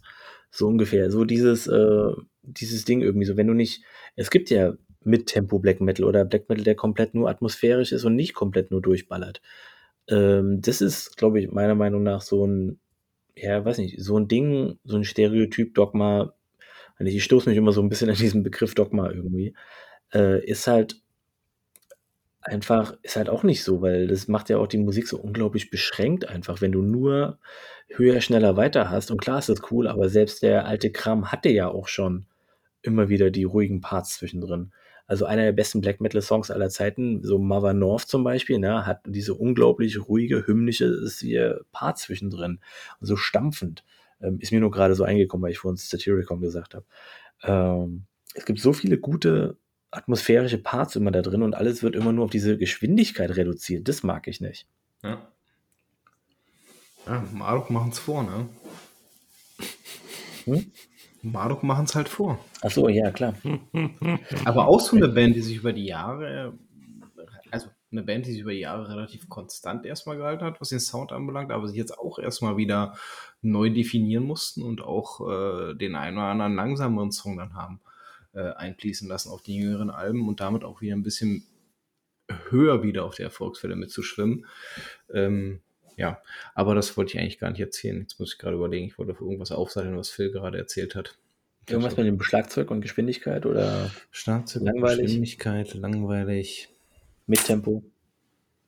Ah, jetzt fällt es mir wieder ein. Es gibt ein Dogma, das ich zu 100% vertrete. Und das ist auch richtig und gut so. Dass alle anderen mal ihre Fresse halten sollen? Auch. Okay, dann gibt es zwei. Dass Vinyl das Allergeilste ist? Pff, nö. Nö. Nö, nicht unbedingt. Na, kommt viel drauf? Nee, ich habe jetzt keinen Bock auf Raterunde. es gibt sogar äh, ein Label, das sich so benannt hat. No Clean Singing. Okay. Haben wir verstanden jetzt über die letzten 15 Folgen hinweg. ja, aber wenn wir über Dogmen reden, das wäre ja auch eins, was ein Purist definitiv mit an den Tag legen würde. Äh, das kann ich sogar persönlich nachvollziehen. Aber was meinst du zum Beispiel, wenn, wenn man jetzt so was nimmt? Ich habe heute Morgen oder gestern, weil ich nehme auf dem Weg zur Arbeit Shamash gehört. Ja. Und da gibt es so diese, so diese choralen Zwischenparts. Zwar auch vom Sänger, aber das wirkt so ein bisschen choral. Irgendwie so. Ist es für dich dann Clean Singing oder ist das atmosphärische Beiwerk oder so? Ich, ich finde, ich finde, das muss man wirklich so ein bisschen, ein bisschen differenzieren. Ähm, atmosphärisch, also ich würde es dort als atmosphärisches Beiwerk eher betrachten. Ähm, ja, ja, ich, ich habe es ja auch ein paar Mal fallen Also es gibt die eine oder andere Band, die es vielleicht doch ganz gut hinbekommt, aber vom Prinzip her 90 Prozent, 95 Prozent soll es einfach sein lassen. Ja, vielleicht meinst, vielleicht meinst du wirklich das, worüber wir äh, schon mal geredet haben, glaube ich, so die Clean Parts bei Demo Borgia. Das zum Beispiel. Zum Beispiel. Zum Beispiel, ne? wenn du eigentlich äh, gerade, äh, äh das war ja bei den alten Alben auch äh, so, du hast eigentlich ein richtig wüstes Geknüppel. Äh, die, die Musik geht auch gerade steil nach vorne und dann steigt da so eine heisere Alte ein und äh, äh, trällert da ein, äh, ein Power Ballett, äh, Power Metal balladesker Form äh, dann vor sich hin. Äh, ja, da bin ich weg, da bin ich raus. Viel Spaß. Ja, du wirst dann wahrscheinlich so eher dieses so, dieses so powervolle Clean Singing nicht haben. Also wirklich so ein bisschen mehr die, das, was halt wirklich Richtung entweder halt Power Metal geht oder vielleicht auch so, eher so poppig vielleicht auch ist, sondern halt nicht, also weniger Atmosphäre hat vielleicht. Vielleicht ist genau. es dein Problem. Also, also zum Beispiel finde ich, dass Niklas Quarfort zum Beispiel das relativ gut noch hinbekommt. Der hat, der hat keine großartige Sangerstimme, aber es passt zu der Musik, die Shining machen. Ne? Also da finde ich zum Beispiel, es passt. Ich finde es nicht großartig, aber ich kann damit leben, dass es existent ist. Sagen wir es so. Ja, Mo, aber Mo, was meinst du? Äh, Ich mag Clean Gesang voll gern. Also, und ich habe auch nichts prinzipiell dagegen. Wie gesagt, ich finde Dogman scheiße. Nee, aber halt im Black Metal jetzt. Nur, es geht ja nur um Clean Gesang im Black Metal. habe ich nichts dagegen. Finde ich geil. Also, es kommt natürlich total drauf an. Also, ich meine, ich finde ja auch nicht jede Stimme geil. Ich habe ja neulich schon gesagt, ähm, ähm, Ulta, super coole Band, äh, geile Komposition, Stimme total für den Arsch. Also, und das ist nicht mal Klargesang. Ja, also ist trotzdem scheiße. Ja, also wisst ihr, was ich meine? Deswegen, ich kann das jetzt nicht so pauschal beurteilen. Also ja, genau, Shining finde ich eigentlich ganz cool. Äh, Shamash kann ich mich ehrlich gesagt nicht dran erinnern. Aber Ulva hatten wir doch vorhin. Bergt hat mega geiles Album und das ist, das sind so klare, was ist das, so ein Ge Geseier halt irgendwie so. Ich habe es schon mal, glaube ich, Choral genannt, aber ich glaube, Ja, ja, du hast vor, vor ein paar Folgen hast du darüber schon abgeschwärmt. Über, deswegen habe ich es auch Ja. gerade Choral genannt, weil ich auch nicht genau wusste, wie ich es jetzt nennen ja, weil soll. eigentlich ist es, glaube ich, nur eine Stimme, aber ähm, ich weiß nicht, kann man ein Chor sein äh, zu einst? Weiß ich nicht. Nee, dann nenn's einfach, dann nenn's einfach Gregorianik. Ja, du? genau. Das waren auch einer Stimmen am Anfang. Also. Naja. gibt es sonst noch andere Dogmen, wo ihr sagt, die äh, ähm, komme ich jetzt gerade noch in den Sinn. Ich, ich merke schon, dass wir uns ein bisschen schwer damit tun, einfach bloß, weil wir wahrscheinlich auch vieles davon ausblenden, äh, weil es uns scheißegal ist. Ja, ne, ich meine, Äh. ich, ich kann mich noch erinnern, so ähm, damals, als ich mit Metal angefangen habe, Anfang 2000er, ähm, gab es im Internet so eine hier, äh, so eine Liste, einfach nur aus Spaß, so eine Spaßliste von 100 Dingen, die Black Metaler nicht machen. Oder die Black Metaler halt machen irgendwie. Und das eine Klischee ist halt zum Beispiel halt beim Konzert nicht abgehen. Also das Höchste, was du machst, ist, wenn dann mal mit dem Fuß wippen, ansonsten einfach nur in der Ecke stehen mit verschränkten Armen. Äh, das war so, äh, ist auch so ein Ding, was mir tatsächlich anfangs bei vielen Black Metal Konzerten tatsächlich auch aufgefallen ist irgendwie. Äh, dass oftmals halt wirklich ein bisschen weniger abgegangen wurde. Aber es liegt vielleicht auch ein bisschen daran, dass halt zum Beispiel Death Metal ein bisschen mehr zum Moschen wahrscheinlich gedacht ist, als halt irgendwie bei Black Metal. Aber ähm, ist mir manchmal auch aufgefallen, dass es so ein bisschen dieses, äh, was Mo vielleicht auch so am Anfang schon angesprochen hatte, dieses so, ja, nee, ist mir alles zu Mainstream, mir alles scheiße, äh, ich kacke auf alles hier, ich habe ich hab keinen Bock, hier Spaß zu haben. Äh, so diese, diese Attitüde, ich will mit allen nichts zu tun haben und wenn man Spaß hat dabei, ist es kein echter Black Metal. So ein bisschen, äh, ist auch ein Dogma, was sich irgendwie so ein bisschen getragen hat vielleicht, aber halt nicht wirklich mehr präsent ist. Ja, muss ich zustimmen, was ich auch total komisch finde. Ich finde es auch jedes Mal wieder, also wenn wir auf einem Konzert sind zusammen, Mann, wir haben so viel Spaß zusammen, wir lachen laut, wir quatschen und so. Ich, aber ich glaube, wir sind immer die Einzigen, die, die in diesem Konzertsaal spielen. ähm, ja, oder weiß nicht, du, Danny, hast du auch mal erzählt, ihr seid, du bist früher mit deinem Kumpel absichtlich äh, mit weißen T-Shirts auf Konzerte gegangen, weil ihr halt eben den Eindruck hattet, dass da ganz schön viele Leute rumhängen, die einfach irgendwie, ja, wo es einfach Spaß macht, denen so ein bisschen, ja, Tatsächlich, ich bin ja, ich bin ja generell jemand, der äh, ganz gerne in solchen Fällen provoziert. Einfach nur äh, um des Spaßes willen. Und äh, wir sind sogar so ein bisschen, was heißt ein bisschen, sogar ziemlich direkt äh, schräg angeguckt worden. Ich glaube, ich bin sogar angespuckt worden äh, von hinten von irgendeinem feigen Typen. Das war echt krass. Äh, weil du drehst im Moment um, guckst, wer es war und äh, dann ist es keiner gewesen.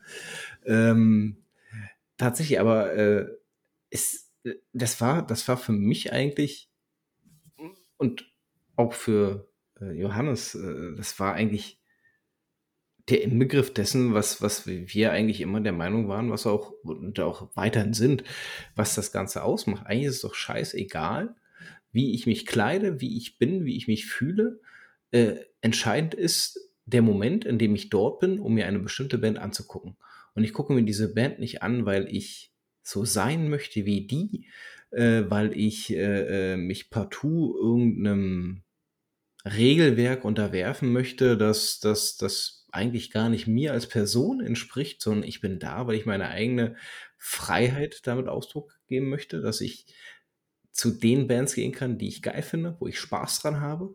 Und dann will ich auch Spaß daran haben und eben nicht mich durch irgendwelche Einzwängungen anderer äh, äh, so bewegen müssen, wie die es gern hätten, sondern ich möchte das machen, worauf ich Bock habe. Und das ist zu der Band gehen und Party machen. Ach, übrigens, ein von mir aufgestelltes Dogma, ne? Man trägt niemals das äh, T-Shirt einer Band, zu dem man auf dem Konzert ist. Ja, aber das, also das finde ich, das find ich ein sehr sinnvolles Dogma. Das, das, das, Das gibt's aber, das gibt's aber schon lange. Das ist jetzt nicht von dir. Das ist nicht von dir. Okay, dann, dann ist es eben ein Dogma, das ich ebenfalls sinnvoll finde.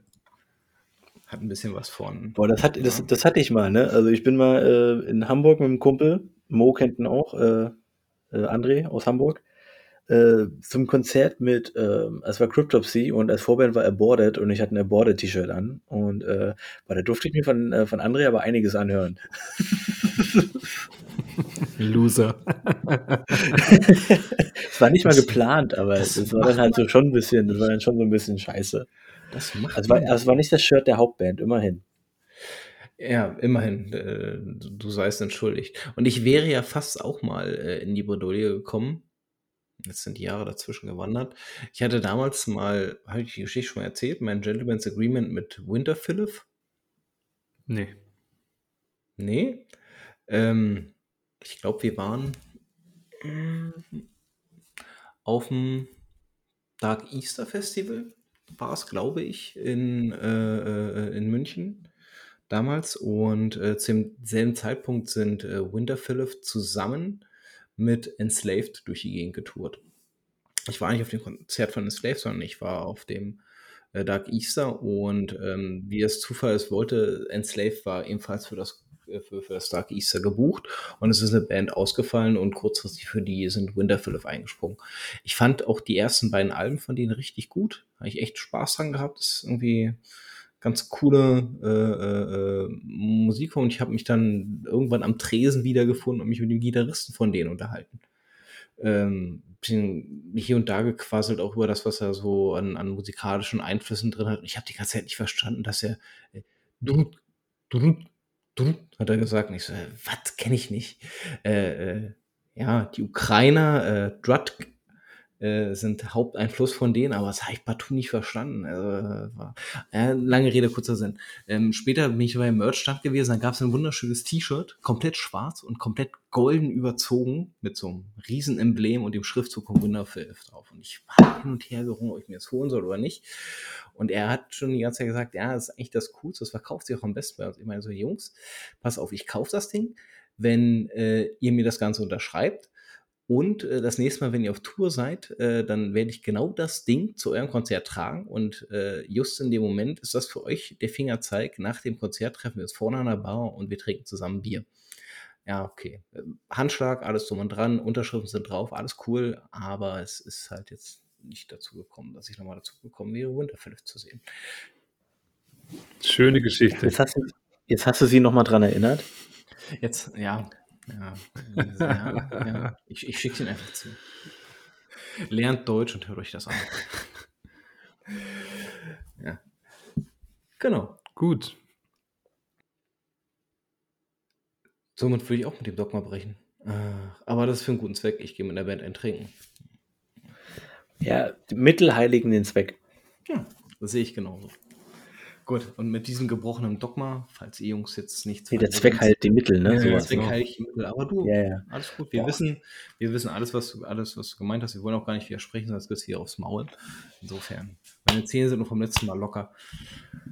Äh, falls ihr jetzt nichts ergänzt habt, wollten wir vielleicht mal dann diesen Hauptteil, den, den Dogmen abschließen und äh, übergehen zu äh, unserer Neuentdeckung. Und äh, eine Neuentdeckung, da wollen Mo und ich mal kurz drüber sprechen, weil wir auch darum gebeten wurden von einer jungen Hamburger Band, die uns darum gebeten hat, mal uns ihr, dass wir uns ihr Demo zu Gemüte führen. Äh, die Band heißt Nazarot. Nazarot, zwei Worte. Ähm, und die haben ein kurzes, kleines, überschaubares Demo von vier Songs aufgenommen, nennt sich Catacombs. Und es handelt sich hier um rohen Black Metal. Ich glaube, die Songs alle zusammen sind nicht länger als 13 Minuten. Äh, aber hat uns halt darum gebeten, da mal reinzuhorchen und äh, unsere Meinung zum Besten zu geben, was das Ganze anbelangt. Finde ich einen coolen Move. Ähm, insofern bin ich da mal ganz angefixt. Ich habe auch zeitlich ein bisschen vertröstet, weil es auch schon ein paar Tage her, dass er das angefragt hat. Nichtsdestotrotz äh, schuldig sind was. Und äh, Mo, vielleicht möchtest du mal anfangen, bevor ich mich hier wund rede, was dein Eindruck davon gewesen ist. Ja, ähm, ich, ich fand es erstmal eine coole Sache. Also hab's, und ich habe es mir sehr gern angehört. Ähm, und ich muss gleich dazu sagen, genau, 13 Minuten. Ich weiß, ich weiß nicht genau, wie lange diese, äh, dieses Album oder diese Aufnahme ist. Jedenfalls viel zu kurz. Das ist mir auf jeden Fall aufgefallen. Also es war ja 0, nichts weg. Und eigentlich hätte ich ganz gern weitergehört. Ähm, das ist echter roher äh, Low Fidelity Black Metal. Und mir hat es großen Spaß gemacht zu hören. Ich fand es geil, hat mich ein bisschen an so Demo-Tape-Zeiten ähm, erinnert, wo man sich einfach irgendwie eben auch Demo-Tapes irgendwie noch mehr angehört hat. Heutzutage beglückt man sich ja dann doch irgendwie tendenziell eher mit schon beim Erstlingswerk hochproduzierten Studioalben und so. Ähm, was ich richtig geil fand bei diesem Hörerlebnis, war also nochmal so eine Erkenntnis, die ich irgendwie hatte. Und zwar ist mir wieder aufgefallen, wie sehr kontrolliert und sozusagen und, und künstlich, künstlich eigentlich der Gesang im Black Metal heutzutage ist. Über alle Massen drüber. Also egal welche Art von Black Metal oder Extreme Metal, die diese Gesangsparts sind sehr durchdacht und, ähm, und, und halt und perfekt eingesungen und 100% auch tausendfach irgendwie eingesungen und so, teilweise zumindest. Und hier habe ich das Gefühl gehabt, ey, die haben einfach auf Aufnahme Knopf gedrückt und losgelegt. Das fand ich das richtig geil. Ähm, gerade der Gesang hat es mir angetan, fand irgendwie, den fand ich so wild und ähm, wild und einfach irgendwie nicht chaotisch, aber so, ja, keine Ahnung, jung, wild, frisch, geil, brutal. Ähm, das hat mir irgendwie getaugt. Also fand, fand ich voll cool und ja, vielen Dank für dieses äh, kleine Juwel. Ähm, ich habe es sehr gern gehört. Was sagst du?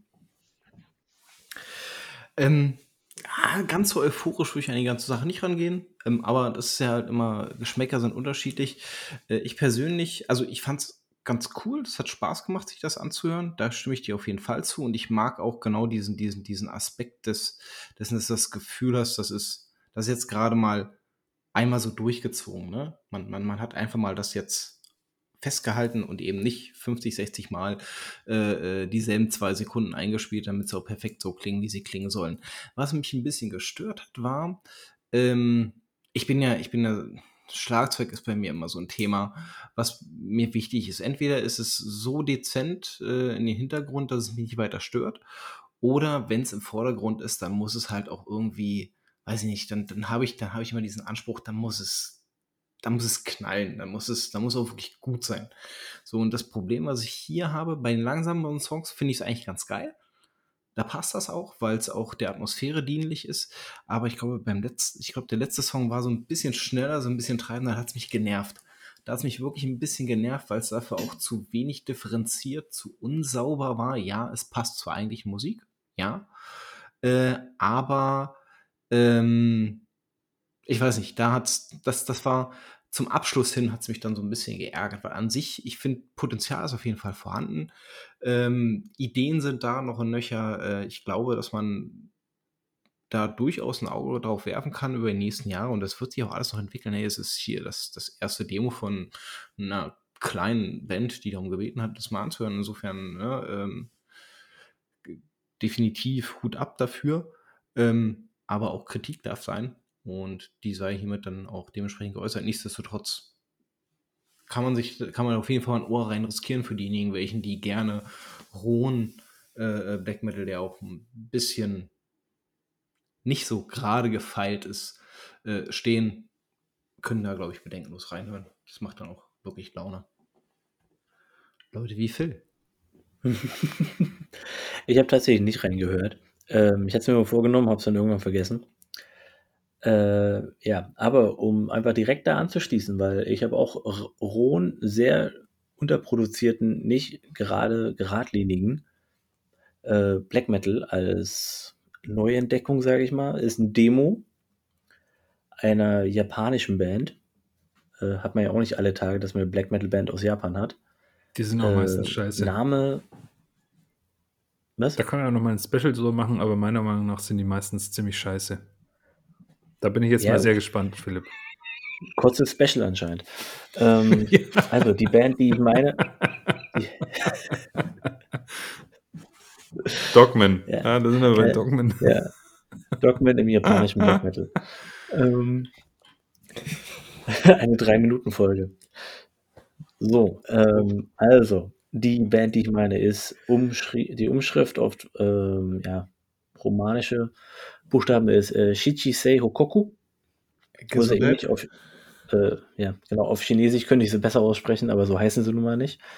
Ähm, ist einfach nur ein Demo, gibt es auf Bandcamp. Ähm, es ist ja sehr, sehr, keine Ahnung, klingt ein bisschen wie in der eigenen Garage aufgenommen. Ähm, und es ist sehr roh. Und, äh, aber ich finde es irgendwie, weiß nicht, es passt einfach sehr gut dazu, dass wir heute einfach nur Dogman hatten und es, äh, Pause- es passt irgendwie zu allem, was wir gesagt haben. Äh, aber eigentlich ist es ganz cool. Es hat ganz, ganz leichte, folkige An Einflüsse. Jetzt bloß nicht zu viel erwarten von der Aussage. Ähm, es ist sehr roh, es ist sehr geradlinig. Der Sänger ist, ist, hat so eine raue Stimme, die extrem oldschoolig klingt.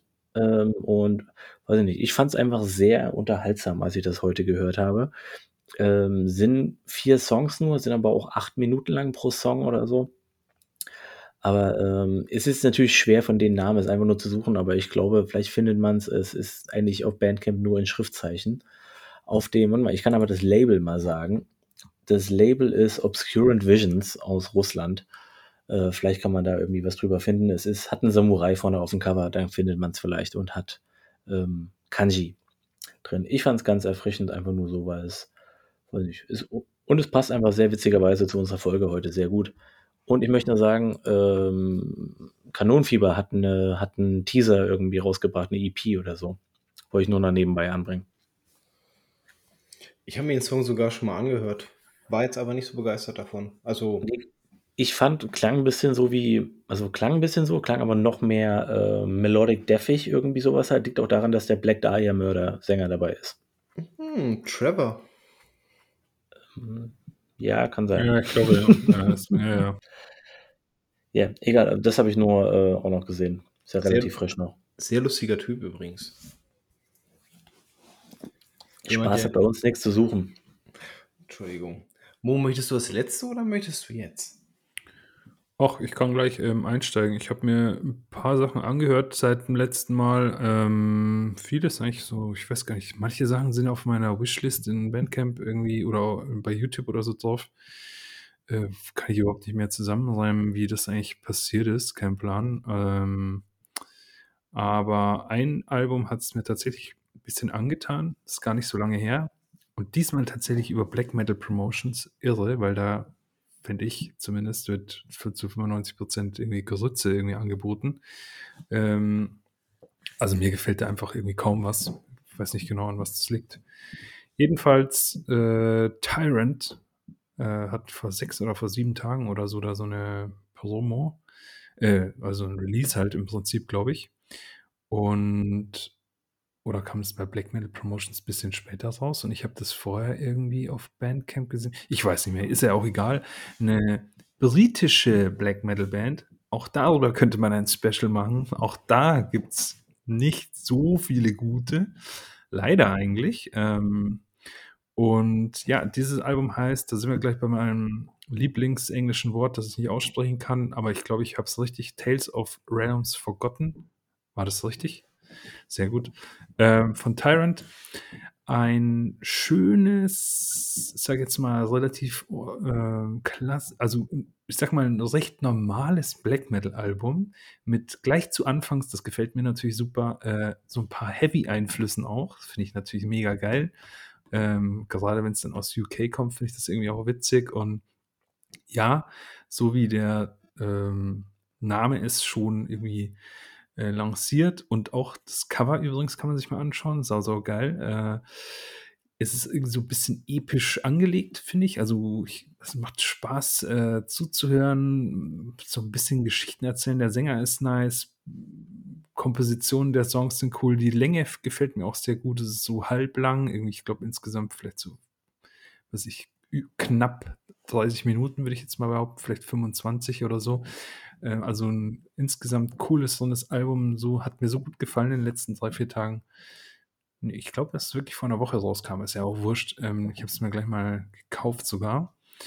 Ähm, und ich glaube und ich hoffe, dass ich es nicht bereuen werde. Also Tyrant aus England, interessanterweise. Schön. Äh, tja. Okay, am Rande erwähnt, äh, Cult of Fire haben ein neues Live-Album rausgebracht, kann man sich mal anhören, ist in einer Höhle aufgenommen worden. Die hatten irgendwie ein Konzert in so einer Höhle. Ich habe nie Bilder dazu gesehen, aber da ist es aufgenommen worden. Der Sound ist super interessant. Äh, ist ganz cool. Also kann man sich auf jeden Fall anhören. Aber das soll es auf jeden Fall nicht sein. Äh, letztens habe ich auch Bandcamp so ein bisschen durchstöbert und bin dann, keine Ahnung, ich glaube, ich bin, ich bin eigentlich am Cover hängen geblieben. Das Cover hat mich so ein bisschen erinnert so an, an so, so alte Schwarz-Weiß-Filme aus dem Zweiten Weltkrieg. Und äh, mein erster Eindruck war, hm, könnte grenzwertig sein. Hm. Die Band, äh, um die es sich hier handelt, äh, nennt sich Mersul mit Doppel-U. Und das ist eine EP, nennt sich Gallipoli. Ähm, ich habe mir so mal ein bisschen was dazu durchgelesen, einfach bloß, und dann festgestellt, okay, hm, Stil, wie er beschrieben ist, War Black Metal. Geil. Ja, genau. Ähm, damit war für mich das Thema eigentlich schon wieder fast äh, äh, gegessen, bis ich da mal so ein bisschen durch die Kommentare dazu durchgescrollt bin und dann stand so was wie, das hat mich irgendwie, weiß ich nicht, so, they rock, they rock. Und dachte ich so, hä, es geht hier um War Black Metal. War Black Metal ist einfach bloß auf die Schnüss und dann tschüss.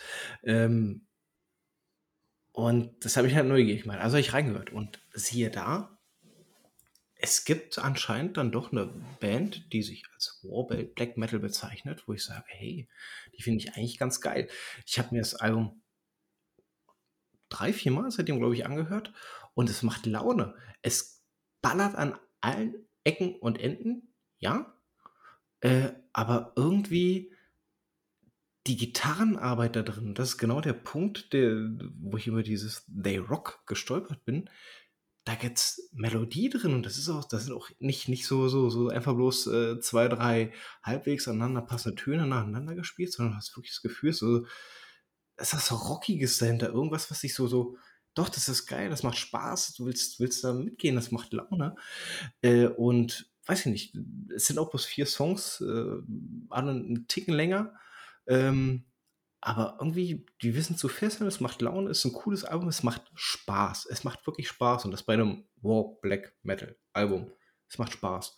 Ähm, also mal äh, abseits von unserer eigentlichen Special-Folge, die wir mal gemacht haben zu dem Thema, hier mal eine Band, wo ich sage, hey, die ist cool. Also macht wirklich Laune. Ähm, ich werde mir auch das eigentliche Projekt dazu nochmal zu Gemüte führen, aber hier sei erstmal empfohlen, äh, Mersul, äh, Gallipoli Wirklich cool. Macht auch wo, sind, wo cool. sind die her, weißt du das? Australien. Okay. Weil Gallipoli ist ja, ähm, ist ja, also das ist ja in der Türkei und da, das ist ja eine der schlimmsten Schlachten im Ersten Weltkrieg gewesen zwischen, glaube ich, Griechenland und, und den Osmanen. Mit, keine Ahnung, einer Viertelmillion mhm. Toten oder so. Ähm, deswegen, und Mersul klingt ähm, irgendwie so komisch, ja, Persisch oder sowas. Also vielleicht wegen Osmanisch. Bei Osmanisch bin ich mir nicht sicher. Ich, ihr wisst, ich kann ein bisschen Türkisch, das ist auf keinen Fall, aber Osmanisch war so ein Mix-Max. Also vielleicht ist, vielleicht, deswegen hätte ich jetzt gedacht, vielleicht kommen ja irgendwie aus der Ecke oder so. Wäre eigentlich ganz cool. Also wäre spannend gewesen. Aber Australier, die haben ja keine eigene Geschichte, deswegen picken sie sich sowieso immer irgendwas anderes. Ist es nicht aus Herr der Ringe Mersul? Oh, das, ja, das könnte auch irgendwie Mersul. Du meinst Nazgul. Das sind, das nee, sind nee, nee. Fachgebiete. Ich glaube, da gab es irgendwas. Nee, Narsul heißt es, glaube ich. Nicht Nazgul, sondern Narsul, was ich meine. Egal. So, ich möchte nochmal festhalten, eine Empfehlung. Cooles Album, macht wirklich Laune. Ich war sehr überrascht. Vielleicht kann man zum Abschluss jetzt nochmal in die Runde fragen, habt ihr euch denn jetzt mittlerweile das neue Wikidot angehört? Ich hatte es ja schon gehört vor ein paar Wochen. Also Ah, du hast ja schon gehört, genau. Ich habe es ja mittlerweile gehört. Dann Danny fehlt noch. Ja? Sprechen wir beim nächsten Mal drüber. Wie wär's? Ja, sprechen wir beim nächsten Mal bitte drüber. ich hab's. Ja, ich hab's vergessen. Entschuldigung. Das ist gut. Lohnt sich. Ja, ja, ja. Vor allem ich als derjenige, welche der immer genervt hat mit Vigorot, sollte dann vielleicht den nachholen, wie man Vigorot ja. ja. I will do so. Schön.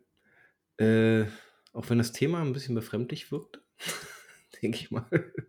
Aber trotzdem, glaube ich, über den einen oder anderen interessanten Aspekt äh, der äh, Dogmen im Black Metal-Bereich gesprochen. Ähm, ich würde jetzt lügen, wenn ich sage, es hat mir Spaß gemacht, weil es war anstrengender als gedacht. Scheiße. Aber haben das diese Losfolgen nicht so an sich? Einer von uns muss immer leiden.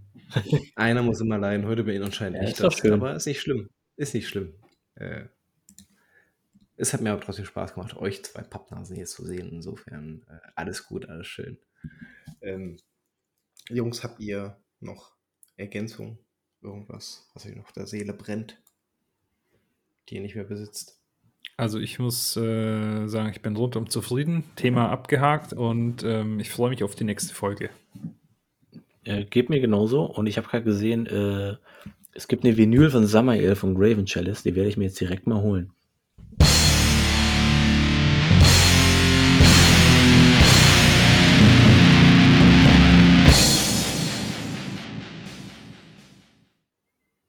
Die kommt erst ganz spät im Jahr raus, Philipp.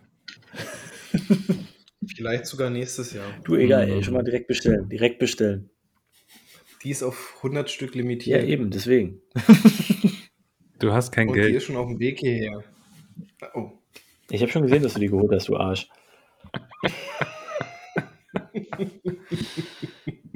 Entschuldigung, alles Gute nachträglich zum Geburtstag, Phil. Ach so. Woher soll ich das wissen? Okay. Ja, woher sollst du das wissen, du Sch- Psst. Guck halt nicht so viel nach, ey. Das bist du so neugierig. Ach man, ja, okay, dann äh, Okay. euch auf jeden Fall noch einen schönen Abend. Macht's gut. Dir auch, Phil. Tschüss. Ciao. Tschüss, Freunde, tschüss, Phil. Bis zum nächsten Mal. Ciao. Ich dachte, wir wären schon am Ende gewesen. oh.